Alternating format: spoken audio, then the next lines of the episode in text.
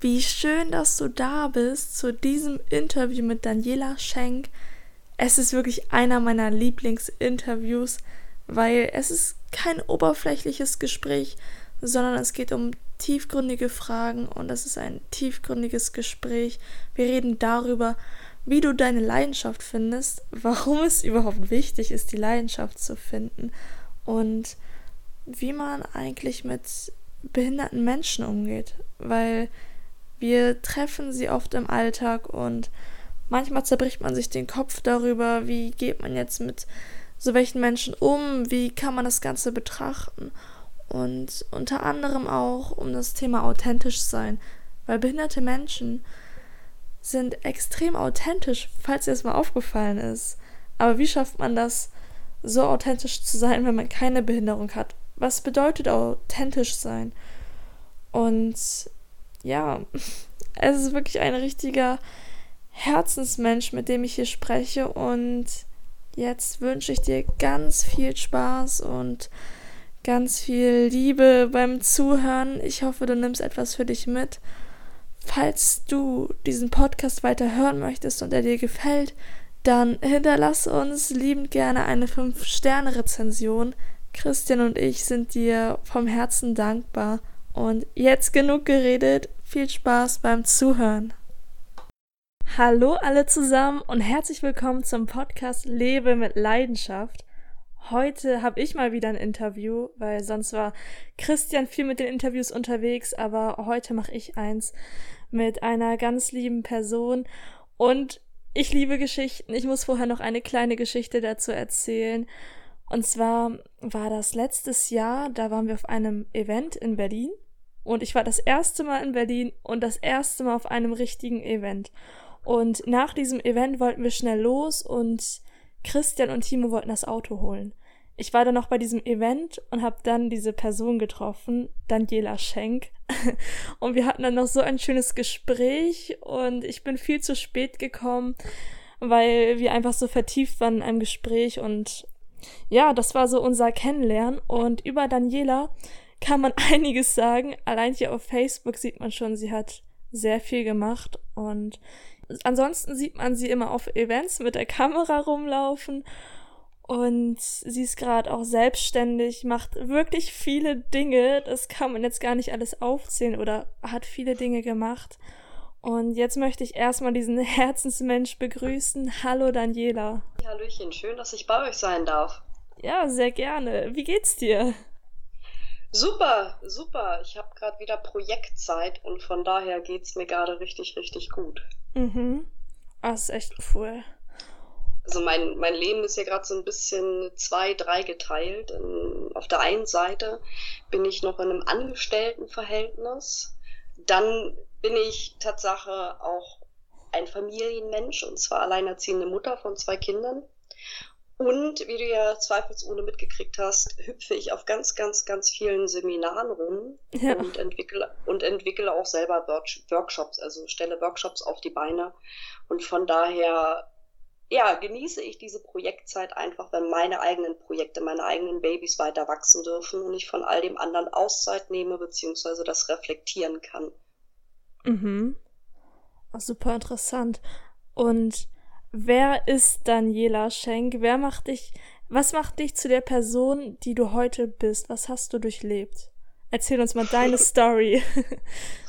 Oh, ich glaube, da gibt es Tatsache, so wie du es schon angekündigt hast, nicht diese eine Story, sondern ähm, ich glaube daran, dass Persönlichkeiten und natürlich auch ich selbst die Summe von ganz vielen verschiedenen Facetten sind. Im Moment bin ich wahrscheinlich ja, am ehesten noch als Pippi Langstrumpf zu beschreiben, so nach dem Motto, wenn sich der Lebenslauf eh schon wie die Villa Kunterbund liest, dann kann man sich die Welt auch langsam immer mehr machen, wie sie einem selber gefällt. Und das ist einfach toll. Und das ist doch eine Botschaft, die ich unglaublich gerne in die Welt trage. Ich könnte jetzt natürlich auch mich hinstellen und sagen, was ich übrigens Tatsache in letzter Zeit gerne tue, sagen, Guten Tag, mein Name ist Daniela Schenk, ich bin ein Geschenk für die Welt. Ähm, mhm. Das heißt, ich bin auch ein Mensch, ich liebe Provokation und damit mit einem Schmunzeln auch gerne mitten ins Gespräch reinzustolpern. Oh, das ist echt cool, voll schön. Das ist echt richtig schön. Du kannst dir vielleicht ein bisschen die Palette der Reaktionen vorstellen, wenn man sich wirklich so vorstellt. Mhm.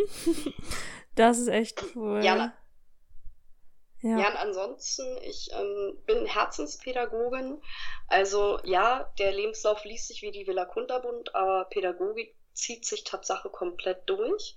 Das heißt, ich komme konkreterweise ausgedrückt aus der Behindertenhilfe. Das heißt, ich arbeite mit Menschen, die ähm, körperlich, geistig oder psychisch in irgendeiner Form beeinträchtigt sind, beziehungsweise stelle mir immer die Frage, inwiefern sie es denn wirklich sind oder inwiefern wir beeinträchtigt werden oder uns beeinträchtigen lassen. Ähm, es hat für mich so eine ganz eigene Faszination, einfach Menschen in ihren Mustern zu begegnen und ähm, ihnen halt auch Alternativen zu zeigen, andere Perspektiven, die das Leben mit sich bringen kann. Ja, Veranstaltungen und Events, das zieht sich auch schon ewig durch. Wenn du meinen Lebenslauf gesehen hast, dann ähm, bist du vielleicht auch über Rainer Wohltet Entertainment Music gestolpert. Also ja. das hat mich wirklich schon ganz, ganz früh geprägt, dass ich dreieinhalb Jahre im Veranstaltungsservice war und da wirklich die Möglichkeit hatte, von den Großen zu lernen. Also ich habe zum Beispiel die Security-Einsatzleitung am Brandenburger Tor Silvesterparty mitgemacht. Oh. Also als, als rechte Hand vom Carsten Schmoy, der das damals geleitet hat. Und genauso, dass Kreativität und alles, was mit Leidenschaft zu tun hat, sich immer und immer wieder durch mein Leben zieht. Also ob das jetzt die Musik ist oder ob das Fotografie ist. Äh, ja, die Kamera ist inzwischen mein treuer Begleiter. ja, ich glaube, da gibt es halt nicht diese eine Story, sondern halt einfach ganz, ganz, ganz viele. Ja. Ich möchte gern mit dir näher reingehen, dass du mit Behinderten arbeitest, weil ich finde das so faszinierend. Ich habe auch mal einen Tag mit Behinderten verbracht und das ist, ja, es kann einen irgendwo auch ein bisschen fertig machen, je nachdem, wie man das sieht. Aber mhm. es ist auch immer so die Sichtweise. Wie gehst du damit um? Genau, es ist eine Frage der Perspektive. Ähm, wir haben hier in Berlin zum Beispiel auch gerade ganz massiv die Situation, dass ähm, die Pädagogen restlos damit überfordert sind.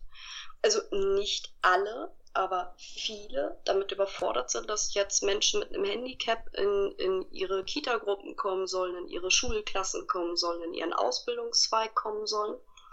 Und für mich hat die Arbeit mit diesen Menschen auch was ganz, ganz, ganz, ähm, also eine ganz wundervolle Seite, eine ganz ähm, faszinierende Seite, nämlich diese Menschen sind absolut authentisch. Ja. Und das ist etwas, was du da draußen auf der Straße immer seltener findest. Die Menschen verstecken sich hinter immer mehr Masken wir werden von klein auf eigentlich immer mehr dahingehend ähm, konditioniert, perfekt zu sein, möglichst glatte Rollen einzunehmen. Zum Glück haben wir inzwischen einen Trend, der in die andere Richtung geht. Können wir gerne auch nochmal drauf zurückkommen. Der hat nämlich wiederum andere Schattenseiten. Ja. Ähm, auf jeden Fall die, ich sag mal so, wenn du immer wieder ausgegrenzt wirst, wenn du immer wieder am Rande der Gesellschaft lebst, dann macht dich das auch in gewisser Art und Weise frei. Und das merkst du bei diesen Menschen. Sie sind frei. Sie sind frei von ganz, ganz, ganz vielen Anforderungen, die die Gesellschaft an uns stellt. Und dadurch können, haben sie die Möglichkeit, viel mehr vielleicht sogar noch als wir absolut authentisch zu leben und vor allen Dingen auch ähm, ihren, ihrer, ihrer Leidenschaft nachzugehen. Alles, was sie tun, vieles, was, oder nicht alles, aber vieles, was sie tun, ist ähm, von so viel Leidenschaft geprägt. Also ich weiß noch, als ich das allererste Mal, ähm, abgesehen von dem, was ich familiär schon kennengelernt habe, als ich das erste Mal auf Menschen mit einer offensichtlichen Behinderung gestoßen bin, außerhalb des familiären Kreises, ähm, das war auf einer Klassenfahrt, mhm. in einer Diskothek. Ähm, man sich mit Händen und Füßen verständigt hat, das ist soweit nichts Unnormales, weil es ist ja laut. Dann gehst du nach draußen mit diesen Menschen und also mit den Menschen, die ich dort kennengelernt habe, und die unterhielten sich immer noch mit Händen und Füßen. Und ich habe das, habe ziemlich, hab eine ziemlich lange Leitung gehabt, um zu verstehen, warum das so ist. Die waren taub. Also da war eine Schule von Taubstummen in der Nähe und die hatten, die sind unglaublich gerne in die Disco gegangen. Und die Arbeit mit diesen Menschen heißt für mich halt auch immer wieder ganz andere Perspektiven auf alltägliche Dinge lenken zu können. Die tanzen nach den Vibrationen über dem Boden, also die über den Boden ausgestrahlt werden. Und mit einer unglaublichen Leidenschaft und mit einer, mit einer Freiheit, weil die achten natürlich nicht auf den Text, wie auch den können sie nicht hören, mhm. ähm, sondern bewegen sich rein nach den Vibrationsmustern, die, über den, die sie über den Boden wahrnehmen. Das ist ähm, unglaublich faszinierend. Und ich viele, viele Jahre später, mit 20, als ich ähm, das erste Mal in einem Wohnheim war, war genau das auch wieder etwas, was mich gefesselt hat, weil da einer in, also ein, ein ich glaube 17 oder so war der, in, in Unterhosen auf eine Art und Weise mir entgegenkam und getanzt hat, dass ich mir dachte so, ja, das ist Leidenschaft. Ja. Also diese Menschen sind absolut frei. Also natürlich sind sie auch, ähm, ähm, haben sie ihre Handicaps und natürlich auch ihre Schwierigkeiten, in unserer Gesellschaft Teil davon zu sein, weil jeder Mensch sehnt sich auch nach Anerkennung. Aber das ist halt etwas, wo wir unglaublich viel selber auch draus schöpfen können. Absolut, das berührt mich gerade so sehr.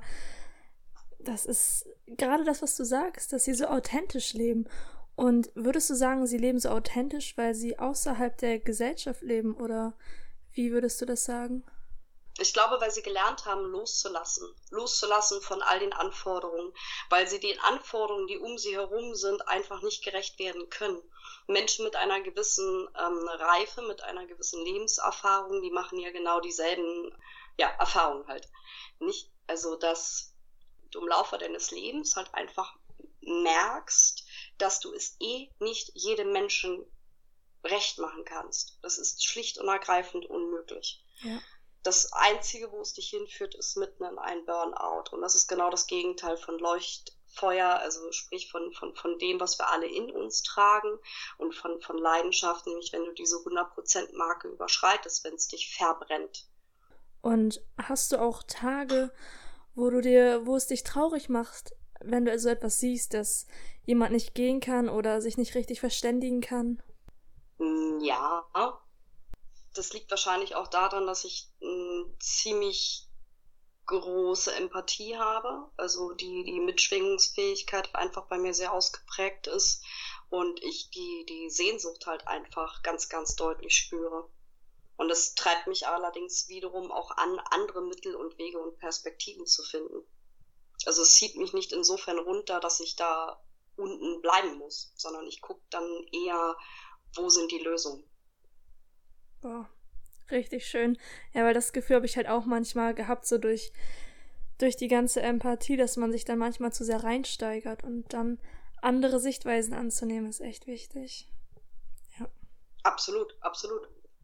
Du hast ja so viel Dinge gemacht in deinem Leben und ich denke, das ist auch dieser Punkt, dass man das braucht, um seine Leidenschaft zu finden. Dass man sich ausprobiert, dass man ganz viel Dinge tut und einfach mal schaut, wo es einen hinführt. Und was würdest du sagen, wie findet man seine Leidenschaft? Weil diese Frage beschäftigt so viele Menschen. Wie findet man seine Leidenschaft? Auf jeden Fall, indem man offen ist. Offen für Neues. Ähm, was ganz gut greift, ist der Vergleich mit, wenn du jetzt dein Leben lang nur Haferflocken und Brot gegessen hättest, wüsstest du nicht, wie toll Eis schmecken kann, wenn du nicht offen dafür bist und es einfach ausprobierst. Schöner Vergleich. Na, also ist, ich, ich liebe halt so einfache, ähm, ähm, nette Vergleiche, weil sie, ähm, weil sie eben für jeden nachvollziehbar sind und ähm, ausprobieren, ausprobieren, ausprobieren ist einfach ähm, der Weg schlechthin, wie wir, wie wir unsere Leidenschaft finden können, indem man immer wieder offen ist für Neues, aufgeschlossen ist und natürlich auch den Mut hat, das, was uns ähm, das Leben bietet, auch Tatsache anzunehmen. Was natürlich hilft, ist ein Schutzraum. Also die Seminare zum Beispiel, mhm. ja, bieten einen absoluten Schutzraum. Ich, ich kenne zum Beispiel auch Leute, die in der Tagesklinik sind und, und dort das erste Mal sich lebendig gefühlt haben. Oh. Weil sie dort den, den, den Schutzraum hatten, sich selber mit all ihren Sinnen auszuprobieren. Leidenschaft hat ja auch was mit Sinnlichkeit zu tun und ähm, äh, geschieht oftmals über den Körper. Sprich, dass wir, dass wir unseren Körper als Instrument einsetzen. Wenn du Menschen fragst, was ist deine Leidenschaft, sind da ganz oft körperbetonte Sachen bei. Also zum Beispiel, ähm, ähm, also bei mir selber ist es auch so. Ja? Also ich habe eine Leidenschaft fürs Tanzen, für, für Kampfkunst, Fotografie, Malen, Gitarre spielen, singen, auf der Bühne zu sein und, und, und, und. Und das sind alles Dinge, wo, wo ich meinen Körper natürlich als Instrument irgendwo auch mit einsetze. Und wenn du andere Menschen fragst, so was, was ist deine Leidenschaft, ähm, selbst wenn es jetzt Kochen, Backen etc. ist, du, du tust ja immer etwas. Und deshalb ist es Quatsch zu denken, ich könnte in meinem stillen Kämmerlein sitzen und drüber nachgrübeln und würde damit meine Leidenschaft finden. Ja. Es ist also aus meiner Wahrnehmung der absolute Blödsinn. Was durchaus funktionieren kann, wenn man ein ähm, sehr visueller oder kinästhetisch gestrickter Mensch ist, dass ähm, wir uns einfach auch mal Situationen vorstellen und überlegen, haben wir da jetzt richtig Bock drauf? Also bringt das, weckt das in uns eine Tatkraft? Also wirklich auch, ähm, also gibt uns das einen gewissen Antrieb? Also schüttet unser Gehirn allein bei der Vorstellung jetzt Dopamin aus, dass wir jetzt sagen, Chaka, ich habe da richtig Bock darauf, das zu machen? Oder bleibt der Pegel einfach gering? Und du sagst ja auch, ja, wäre mal ganz nett, aber kann ich eigentlich auch lassen. Mhm. Ähm, also da einfach mal in, in sich, sich Dinge vorzustellen, möglichst bunt zu machen, die Farben schön aufzudrehen, zu wirklich mit allen Gefühlen halt reinzugehen in diese Situation, ist ähm, durchaus was, wo du auf der Couch zumindest eine Ahnung kriegen könntest, was du alles ausprobieren kannst. Ähm, ums Ausprobieren selber kommt man meines Erachtens ähm, nicht drumherum. Was auf jeden Fall auch noch ähm, hilft, ist Umfeld. Wenn du immer wieder ein Umfeld hast, das kritisiert, dass du deinen eigenen Weg gehst, weil es eben nicht vorprogrammierte Step, äh, also so Schritt für Schritt Anleitungen gibt, dann ist es natürlich schwierig. Aber seiner Leidenschaft zu folgen, heißt halt auch selbst in die Verantwortung zu gehen. Absolut, ja. Ich fasse das mal zusammen. Also zuerst, dass man ganz viele Dinge ausprobiert, dass man offen ist. Weil wenn man die ganze Zeit ja. nur, wenn man die ganze Zeit nur Brot gegessen hat, dann weiß man auch nicht, wie Eis schmeckt, ne? Und genau. als zweites, was war diese Übung? Genau. Die habe ich übrigens gerade eben gemacht. ich habe mir das schon so vorgestellt und einfach mal so zu schauen, ob dann, ob man dann so Glücksgefühle verspürt. Ich habe mir gerade so vorgestellt, wie ich am Reisen bin, wie ich mit ganz vielen Menschen rede, mich austausche und da merkt man direkt, dass Glücksgefühle hochkommen. Also ich merke das direkt. Und als drittes ist es dann Selbstverantwortung zu übernehmen. Was ich fast spannender finde, ist, ähm, ich lenke Fragen ganz gerne um. Also auch diese Frage, wie findet man seine Leidenschaft? Ja, da gibt es halt ganz viel, was man da halt tun kann. Und wie gesagt, tun sollte dann auch. Also es wird nicht einfach so passieren. Ja. Aber es bringt mich wiederum dann auch auf die Frage, warum sucht denn jemand überhaupt seine Leidenschaft? Das ist eine sehr also schöne Frage. Also oftmals ist es ja aus einem Zustand von, von, von, von Langeweile, von ähm, einer meiner Lieblingsfragen äh, ähm, äh, in meinem Leben, einfach auch sich selber mal zu fragen, was geht denn noch? Mhm. Ja. Also diese Neugierde auch, diese natürliche aufs, aufs Leben zu haben und sich eben, also schon zufrieden zu sein, aber sich zu, aber nicht zufrieden zu geben mit dem, was ist. Ja, weil alle suchen die Leidenschaft, aber sich auch mal zu fragen, warum suche ich eigentlich diese Leidenschaft? Das Warum mhm. dahinter zu verstehen. Viele sind ja auch auf der Suche nach ähm, so einem schnellen Rezept. Ja, also nach dem Motto, irgendwie, wenn ich die eine Leidenschaft gefunden habe, dann bin ich glücklich.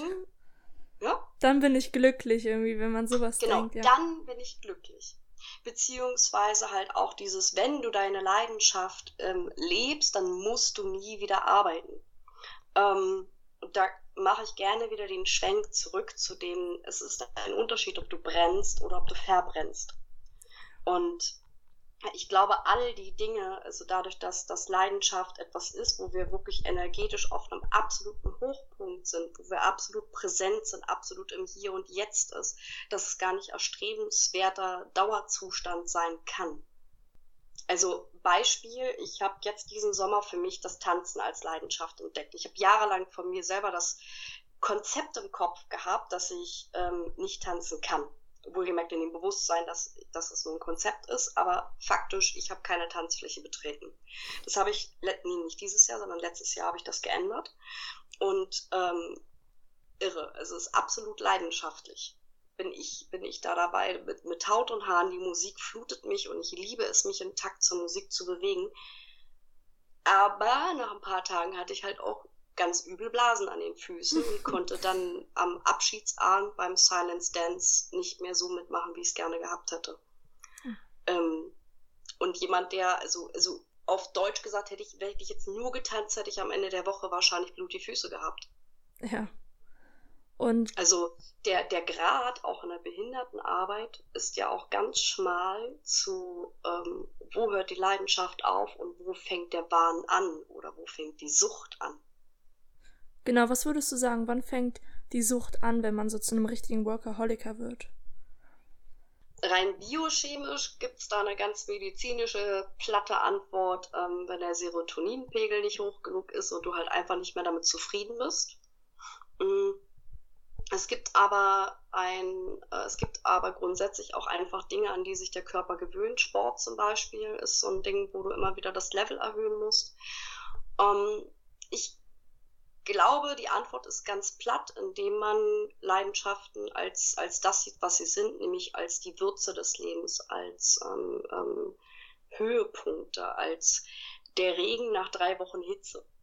Mhm. Also indem man ähm, sein, seiner Leidenschaft nachzugehen auch einen besonderen Stellenwert einräumt und gar nicht erst versucht, sie zu etwas Alltäglichem zu machen, was sie nicht ist.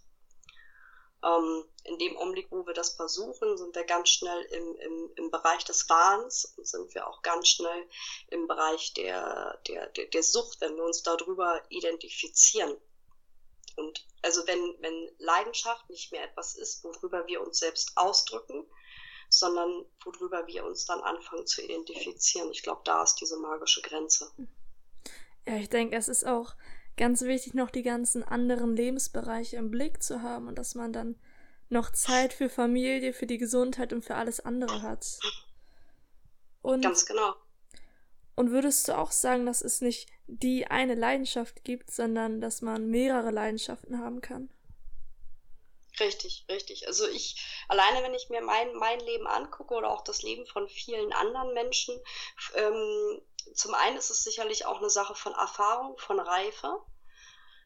Wenn du jetzt ein Kind von vier Jahren fragst, hey, was, was, was liebst du, was macht dir am meisten Spaß, weil das Wort Leidenschaft verstehen die ja meistens noch nicht, mhm. ähm, wirst du natürlich eine ganz andere Antwort kriegen, als wenn du dasselbe Kind mit 14 fragst oder jemanden mit 20 oder mit 30 oder mit 40 oder meinetwegen auch mit 60 oder 80 fragst, du wirst völlig unterschiedliche Antworten kriegen. Und auch wenn ich jetzt noch niemanden ähm, länger als zehn Jahre begleitet habe, ist doch bei mir, bin ich davon überzeugt, dass wenn wir ein und denselben Menschen fragen würden in unterschiedlichen Etappen, auch immer eine andere Antwort bekommen würden. Also bei mir persönlich ist es zumindest so. Und äh, ich sehe das auch immer wieder bei anderen. Und ähm, Leidenschaft ist für mich persönlich etwas, wie gesagt, ein, ein, ein Zustand und ich glaube auch die höchste Form der Selbstverwirklichung. Und wie kannst du oder irgendjemand auf dieser Welt nur eine einzige Facette sein? Oh ja. Also wir, wir, wir haben alle ganz, ganz, ganz viele Facetten, die es zu entdecken gilt und die wir, die wir leben sollten. Und ich glaube, da kann es nicht diese eine Antwort geben. Wow, so schön, ja. Und nun hast du ja dieses Jahr das Tanzen für dich entdeckt. Und davor. Ja, letztes Jahr, genau. Achso, letztes hm? Jahr, tut mir leid. Und davor sagst du, dass du keine Tanzfläche betreten. Wie hast du es geschafft, dich da so zu überwinden? Schutzraum also da war Tatsache der, der, der Schutzraum mal wieder ähm, magisch. Also ich war auf der äh, Summer Celebration vom Veit Lindau. Mhm. Und die haben halt jede Menge Workshops ähm, im, im, Angebot. Also man trägt sich da früh morgens in eine Liste ein, auf welche Workshops man gehen möchte. Und unter anderem war da halt Salsa im Angebot. Und naja, dann war da halt auch noch ein Mann, ja, der dann irgendwie meinte, Baby, wenn ich dich führe, dann kannst auch du tanzen. also ja, manchmal ist es auch so eine Art von Umfeld. Ja. die einen dazu motiviert. Und ich weiß auch noch, wie ich ganz fröhlich vor mich hingestammelt habe mit, und ich trage doch auch keine Röcke und ich habe zwar diesmal welche dabei. Und wenn ich mir dachte, ah, wenn ich hier, wann dann und und naja, schnell als ich gucken konnte, ähm, war ich dann am Tag darauf auf der Tanzfläche in einem äh, mit Schnürschuhen und mit einem schwarzen Rock und einem roten Bolero-Oberteil und laut Rückmeldung sah es sogar auch gut aus. ähm, also zumindest hat keiner geglaubt, dass ich noch nie Salsa getanzt habe. Er war selber überrascht. Ähm, naja, ähm, aber Schutzraum ist Tatsache etwas, ähm, wir, wir, wir leben inzwischen in einem solchen Schlaraffenland von Möglichkeiten. Warum sollte man das nicht für sich ausnutzen? Ja. Also ich muss ja nicht, wenn ich zum Beispiel die Idee habe, ne, wenn wir zurückspulen auf diese Vis Visualisierung auf deinem Sofa, wenn ich die Idee habe, tanzen könnte mir gefallen, dann muss ich ja nicht gleich irgendwie der Meinung sein, ähm, eine Choreografie in der Diskothek auf die Beine zu stellen. Man mhm. kann ja erstmal auch ins Tanzstudio gehen. Weißt du, ich meine? Also da wäre zum Beispiel der Schutzraum auch für, für äh, außerhalb von Seminaren dafür. Mhm.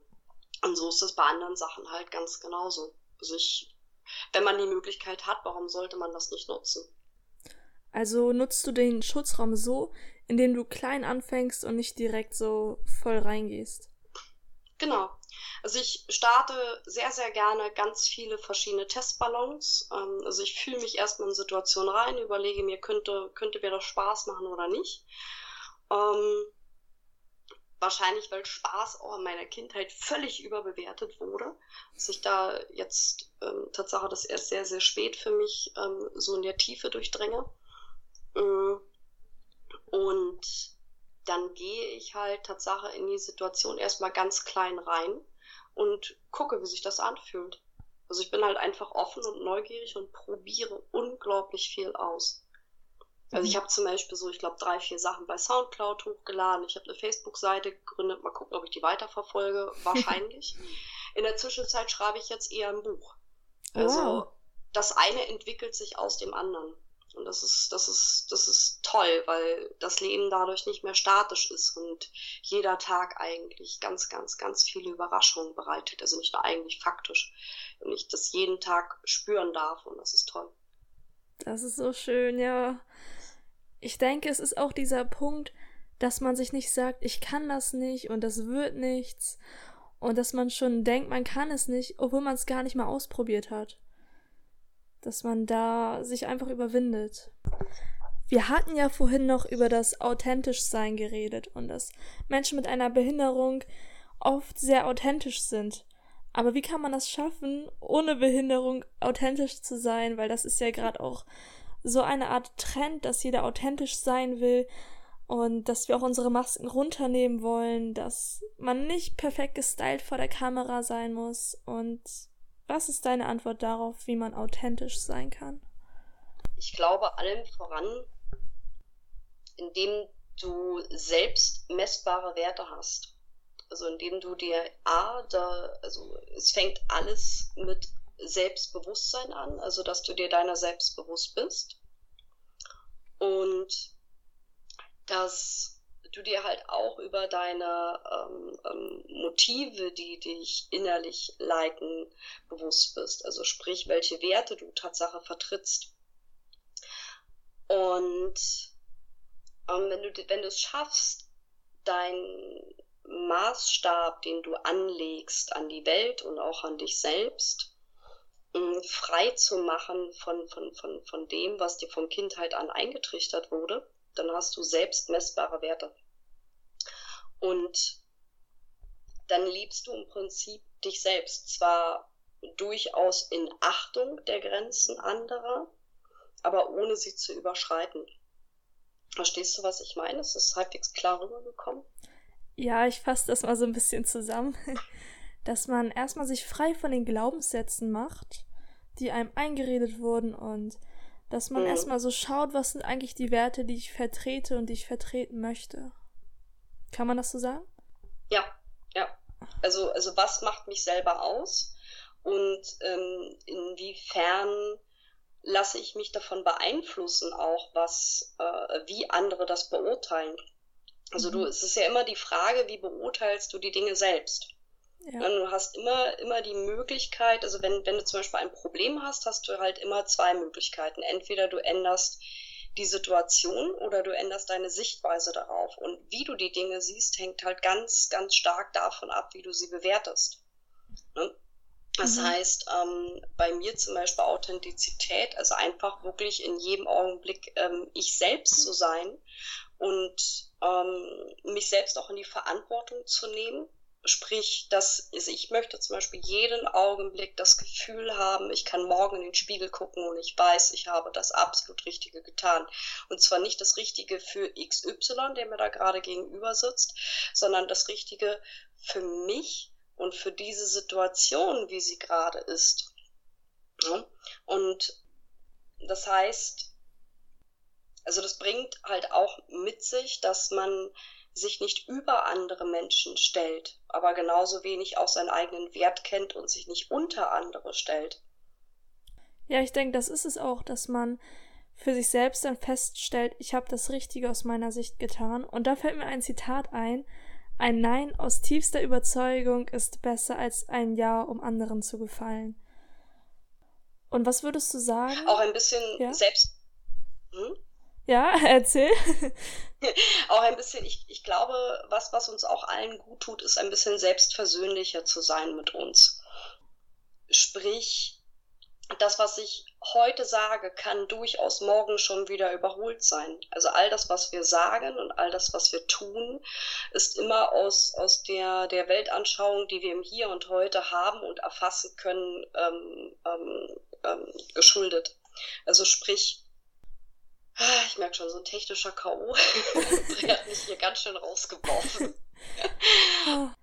Hm, warte, gib mir einen Moment. Ich musste gerade so mit dem Kopf so sehr mitni mitnicken, als du gesagt hm. hast, dass das von einem Tag auf den anderen dann anders sein kann, weil viele Menschen kommen und sagen, gestern hast du doch noch was ganz anderes gesagt.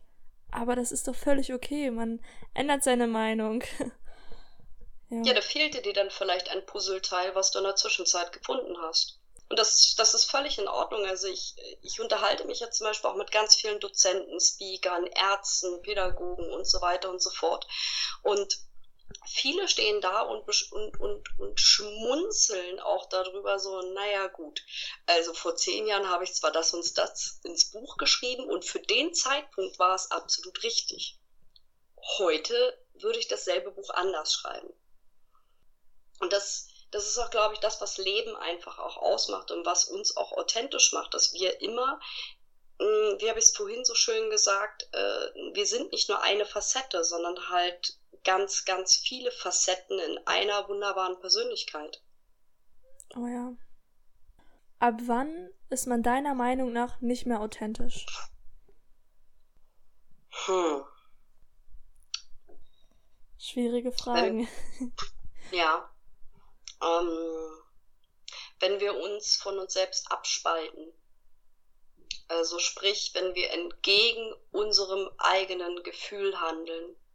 Und das haben wir ganz, ganz, ganz oft im Alltag. Also viele Menschen, die ich, äh, die ich auch kenne, die sagen, ja, ich muss dieses, jenes, welches, ne, weil sie irgendwelchen Glaubenssätzen folgen.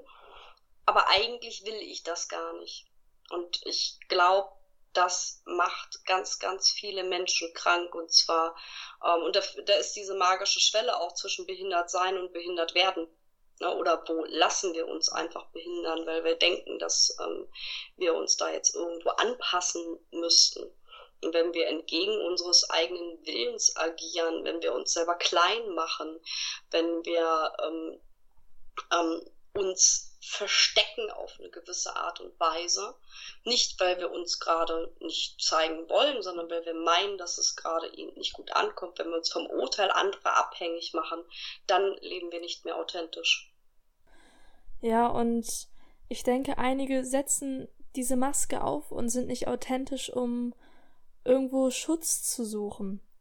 Was, mhm. was denkst du, weshalb setzen einige erst diese Maske auf und sind nicht der, der sie eigentlich sind? Na, wie ich vorhin schon sagte, wir haben halt zwei große Triebfedern im Leben. Also ich meine zumindest, dass ich das vorhin schon mal an, äh, angerissen habe. Das eine ist äh, der Wunsch nach Autonomie, also sprich nach, nach Selbstbestimmung, Selbstentfaltung. Und die andere Triebfeder, die wir haben, ist der Wunsch nach Zugehörigkeit. Und natürlich ist niemand gerne allein, geschweige denn fühlt sich gerne einsam. Und ähm, es ist einfach die Angst vor Ablehnung, die, die, die, die Angst davor, nicht, nicht mehr dazu zu gehören. Wenn du allerdings große Größen fragst, also große Speaker fragst, also Menschen, die, die für viele andere ein Vorbild sind, dann werden dir in der Regel alle sagen, dass es eine Zeit gab, wo sie quasi allein gegen den Rest der Welt vorgegangen sind, wo sie nur an sich selbst geglaubt haben und die einzige waren, der an sich, der an sie und ihre Mission geglaubt hat. Und diesen, diesen, diesen Mut, den hat halt auch nicht jeder. Und dann kommt halt auch noch dazu, dass viele in ihrer Kindheit halt auch mit, mit, mit Strafe geprägt werden ähm, dass so, sobald du dich selbst eigentlich nur verwirklichen möchtest, entgegen der Regeln und Normen anderer, ganz gleich, ob sie jetzt wirklich jemand anderen schaden oder nicht, ähm, dann wird das sehr, sehr häufig unter Strafe gesetzt ich sehe das teilweise heute noch bei, bei Pädagogen, wenn ich jetzt zum Beispiel in, in Kitas bin oder in Schulen bin. Es wird immer noch ganz, ganz, ganz viel mit Strafe gearbeitet. Es gibt sogar Speaker, die, ähm, die noch mit Strafe arbeiten. Ich bin da überhaupt gar kein Fan von. Um, aus eigener Erfahrung, weil ich auch selber die für mich die Erkenntnis gewonnen habe, dass wir dann aus einem ganz wertvollen Puzzleteil aus unserer Vergangenheit einen super Trigger draus machen, wenn wir uns selber anfangen zu bestrafen. Und das hat dann natürlich zur Folge, dass viele Menschen den, den, den Mut auch irgendwo verloren haben, sich selbst zu leben. Und bei anderen ist es wiederum, dass sie einfach nie gelernt haben, Verantwortung für ihr eigenes Handeln zu übernehmen. Und wie kann man wieder diesen Mut aufbauen, für sich selbst zu leben? Da fragst du am besten den Pascal Keller. nee, okay, notiert. Ähm, äh, nee, Quatsch. Der hat jetzt zwar gerade eine 30 Tage Mut-Challenge gemacht und hat sich noch äh, bei mir beschwert. Äh, da war nämlich auch so, kannst du Mut in einen Satz fassen und ich habe so, tada, ein Bild hochgezeigt. Ja, ja, ist klar, ich frage nach einem Satz und du machst ein Modell draus.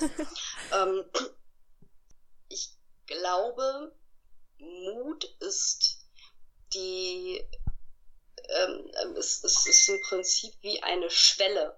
Also vor, jetzt nicht vor dem Abgrund, ähm, das, das denken wir immer, dass wir da halt einfach Angst haben, aber ich glaube, Mut tritt auch immer genau dann ein, wenn die Angst hinter uns liegt. Also sprich, wenn wir mh, mm, uns durchaus darüber bewusst sind, was im Worst-Case-Szenario passieren kann. Also das empfehle ich Menschen, wenn sie, wenn sie gerne mutiger sein wollen, dass ich sage, okay, spul dir einmal das Worst-Case-Szenario ab, hinterfrage es nach Sinnhaftigkeit. Also sprich, selbst wenn es schief geht, hat es dann einen Sinn für mich oder für überhaupt irgendjemand auf dieser Welt. Ähm, und das Best-Case-Szenario, also was kann im besten Fall passieren und was ist am wahrscheinlichsten. Meistens ist es irgendwas in der Mitte, also meistens passiert weder das Schlechteste noch das Beste. Ähm, aber in jedem Fall wachsen wir und wir lernen dadurch. Und das hilft ganz gut aus meiner Erfahrung in, in, in, in, in den so mutiger zu werden und wirklich auch diesen, diesen einen entscheidenden ersten Schritt heraus aus der Komfortzone zu machen. Ja, ich finde, Mut ist so ein wichtiger Punkt. Und gerade das, was du gesagt hast, hilft oft schon sehr gut, dass man überlegt, was ist das Beste und das Schlimmste, was passieren kann. Manchmal, also so ist es bei mir, dass es dann sogar vorkommt, dass es besser ist als wir Best-Case-Szenario, das kann sogar auch passieren. Und ich habe dann oft sogar Angst vor meiner Angst. Also, was würde mir entgehen, wenn ich es nicht tun würde? Das ist, ja, sich das immer Angst zu fragen. Ist, Angst ist ja grundsätzlich nichts, ähm, ähm, nichts Schlimmes und auch gar nichts Verwerfliches. Grundsätzlich haben wir immer in Stresssituationen Angst. Und dann gibt es halt ähm, ja, da sind wir wirklich noch, noch der Neandertaler im Dschungel, der ähm, dann die, die, die Wahl hat, wenn es da raschelt, okay, also entweder gehe ich jetzt auf Angriff oder ich renne weg oder ich versuche mich totzustellen. Grundsätzlich weißt du aber halt nicht, ist das jetzt irgendwie die Schlange, die dich gleich beißen will oder ähm, ja, auf unsere heutige Zeit übertragen ist das halt der Typ, der sagt, hey, ne, wenn ich dich führe, dann kannst auch du tanzen. Mhm. Und ich schmunze heute noch gerne bei dieser Situation. Auf jeden Fall, wir haben halt immer auch zwei Möglichkeiten. Zeit und, und, und Gesellschaft ist ja etwas, was sich ohnehin entwickelt. Und entweder wartest du bei allem so lange, bis die Not so groß wird, dass er dich in die Veränderung schiebt, oder du siehst die Chancen und lässt dich wirklich von den Möglichkeiten, die das Leben dir bietet, wirklich auch ziehen. Und das Ganze hat zwei verschiedene Facetten. Wenn du immer wieder in dieser, in dieser Notschleife bist und immer wieder, dass du angeschoben wirst, dann kennst du alles um dich herum. Alles ist sicher, andererseits auch von wenig Überraschung geprägt. Hm. Wenn du dich in dem Bereich der Chancenfreiheit und, ähm, begibst, hast du zum einen immer wieder Hochgefühle, weil du selbstbestimmt agieren kannst egal was bei rauskommt, egal ähm, was dieser eine Schritt aus der Komfortzone macht, du hast diesen Schritt selbst getan. Das ist an, einerseits natürlich eine Form von Verantwortung, die vielen Angst macht. Andererseits ist es aber auch dein Erfolg.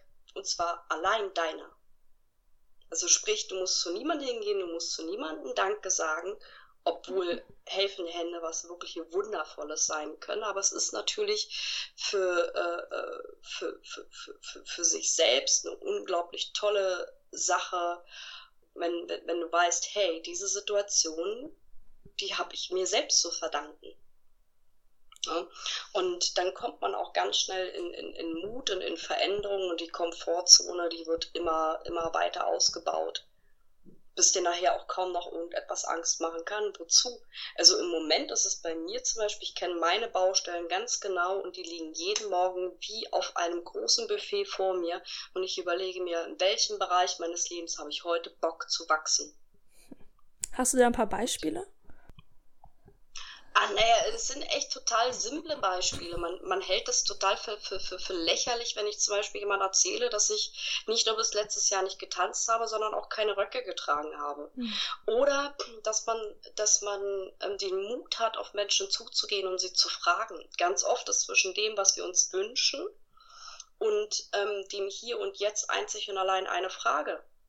Also, mh, mm, und manchmal auch die Art, wie wir etwas fragen, aber und auch immer und immer wieder den Mut aufzubringen. Wie zum Beispiel, wenn ich, wenn ich überlege, also die Kamera ist heutzutage mein bester Freund und Begleiter. Und da gab es eine Veranstaltung, wo ich äh, mit der Kamera reinkam und es gleich abgewunken wurde und hieß, nee, nee, nee, also nur wenn du jemanden persönlich kennst und das explizite Einverständnis hast. Und ich dachte mir, was bescheuert.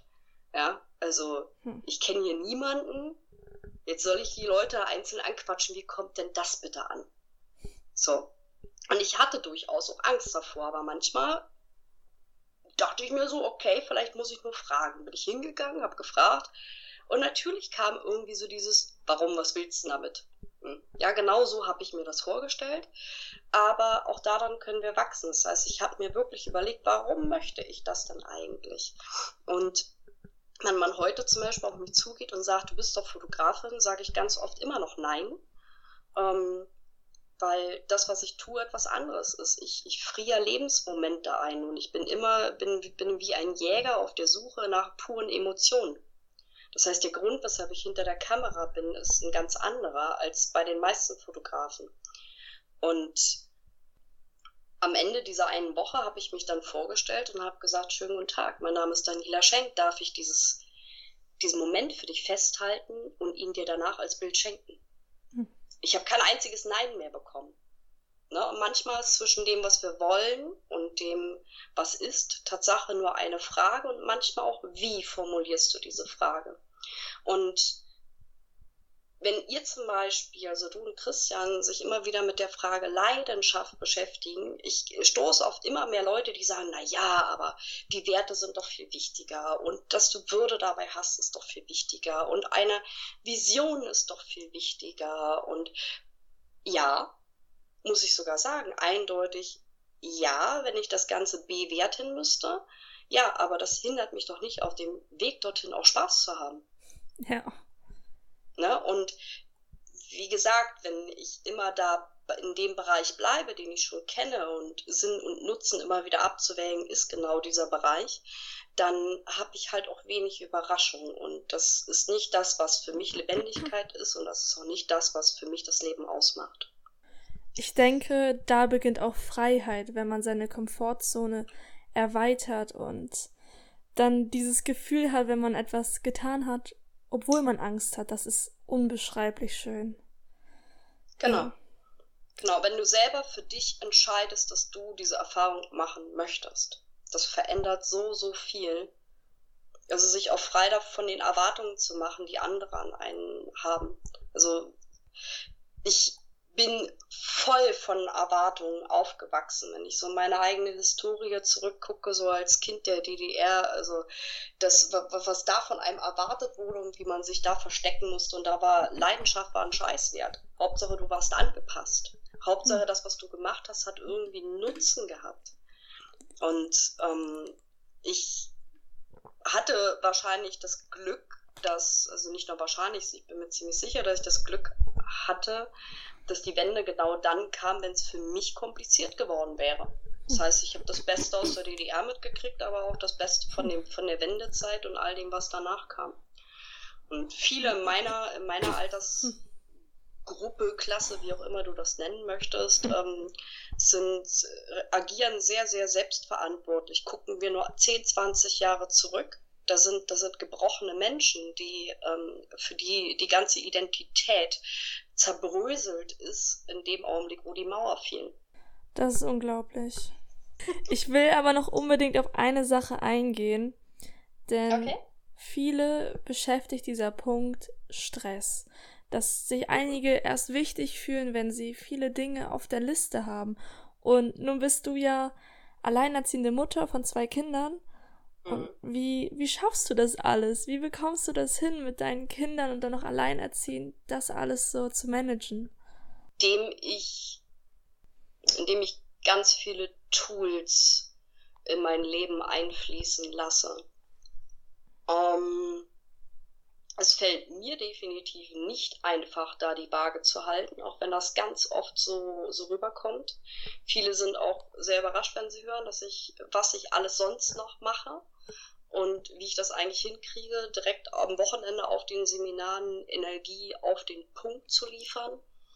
Mm, aber ich habe halt auch ganz, ganz äh, viele Mindswift-Tools. Zum einen, das ist zum Beispiel, dass ich mir sage, wann immer sich etwas schwer anfühlt, gucke ich, ob das die Art und Weise, wie ich etwas mache, nicht, ähm, ähm, nicht einen gewissen ähm, ähm, ähm, ähm Dreh kriegen kann. Ja? Also zum Beispiel Singen ist was, was uns unglaublich toll entstressen kann.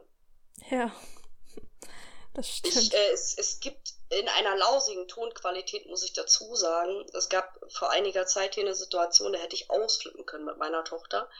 Und dann habe ich mir kurzerhand von den Feisten das Gänseblümchen-Lied genommen, habe das umgetextet und habe das hier bis zum Umfallen noch einfach nur noch mal getrellert und getrellert und getrellert. Ähm, um, um mich selber irgendwo auch runterzufahren und einfach mir auch zu sagen, hey, ja, ähm, die Situation ist jetzt Mist, aber die Frage ist halt, wie gehe ich damit um? Ne? Und ähm, Pädagogen empfehle ich das in der Tat auch.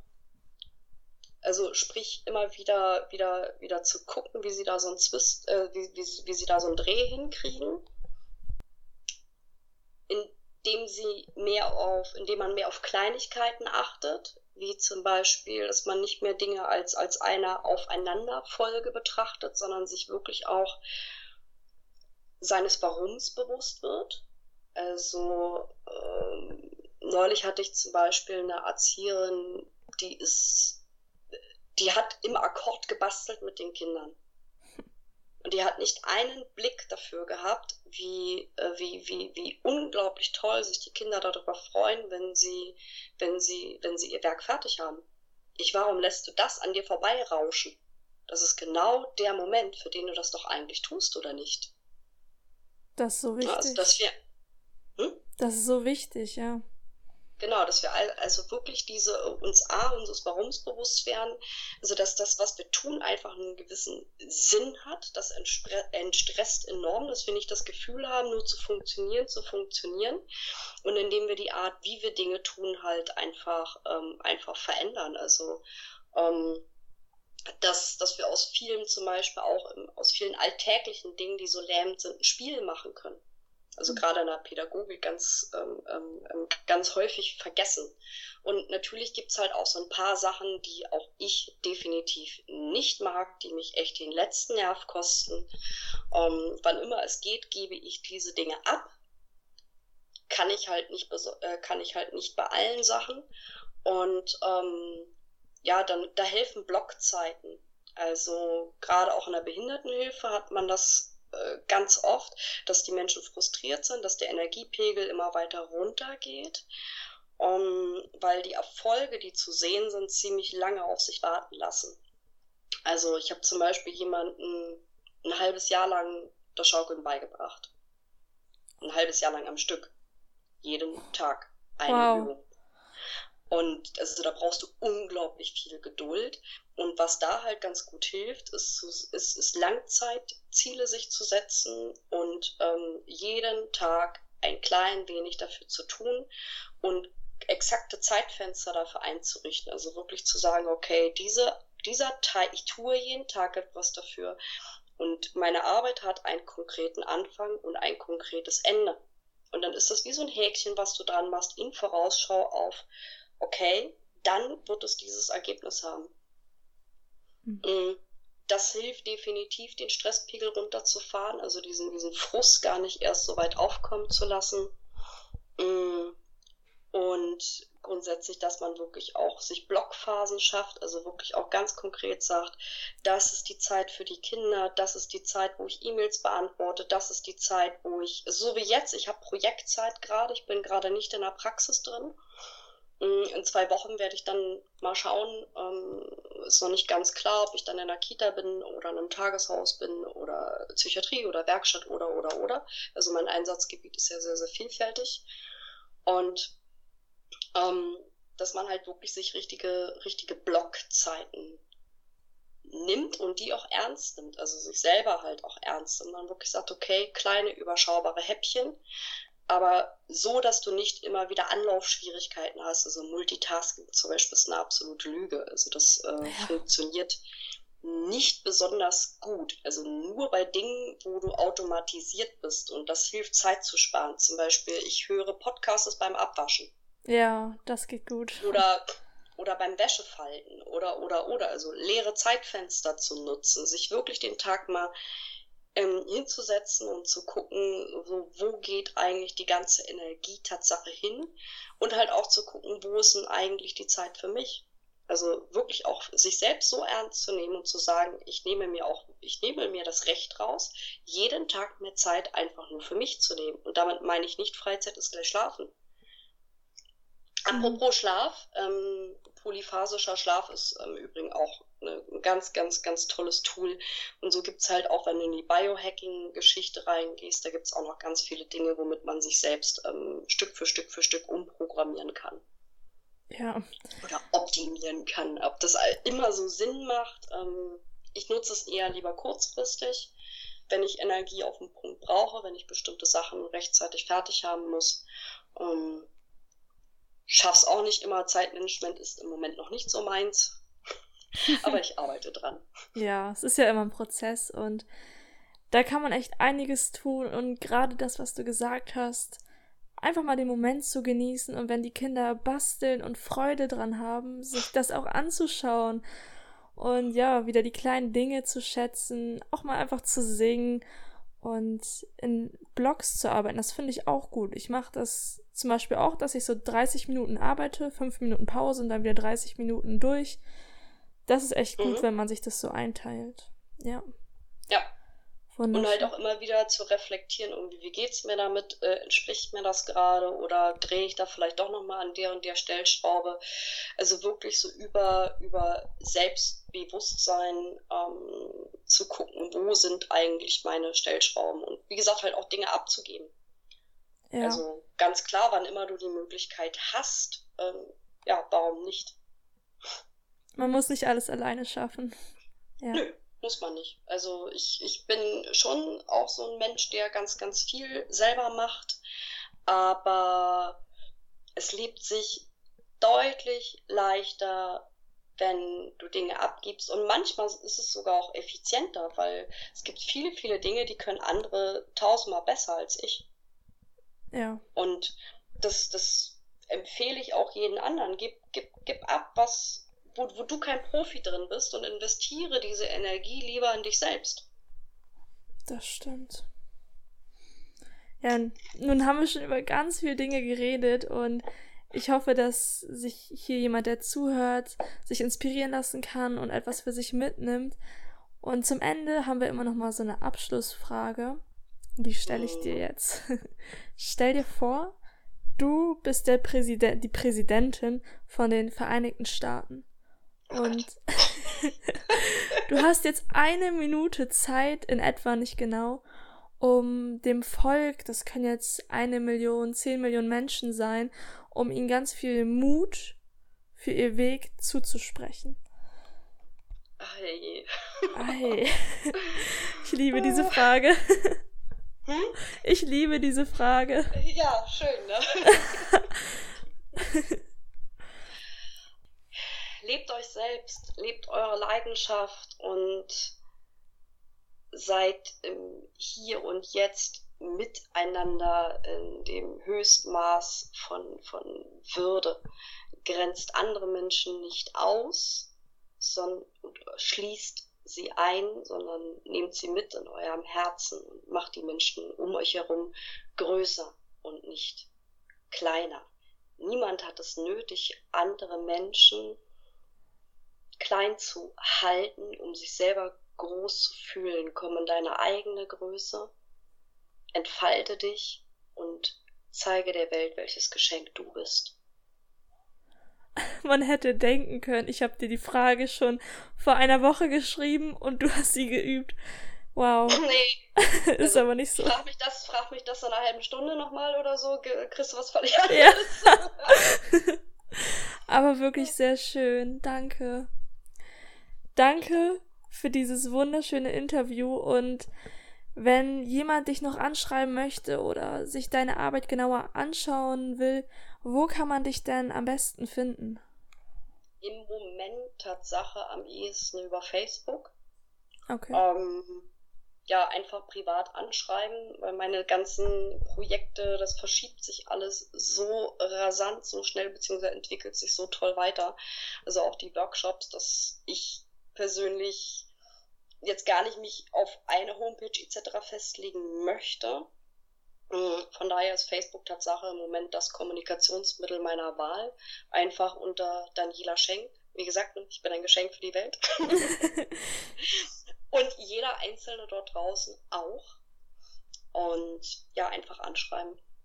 Und ansonsten sieht man mich mit Sicherheit noch auf ganz, ganz vielen Events. Ja. Ich finde das großartig. Also jetzt mache ich gerade ein bisschen Pause, nachdem ich letztes Jahr meinte, ich muss mal weniger machen und ich allein in den letzten zweieinhalb Monaten auf neun war.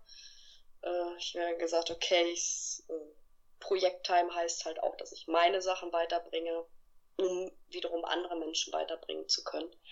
Und von daher, ja, einfach anschreiben. Wunderschön. Vielen, vielen Dank für dieses tolle Interview. Es hat wirklich Spaß gemacht, dir zuzuhören und deine Antworten waren auch echt richtig schön. Vielen Dank. Vielen, vielen Dank. Ich oh. danke euch. Sehr gerne. Wie schön, dass du zugehört hast. Du bist ein Wunder für unsere Welt. Vergiss das bitte nicht. Und eine andere Sache, die du nicht vergessen darfst, die du nicht vergessen darfst, ist lebe mit Leidenschaft.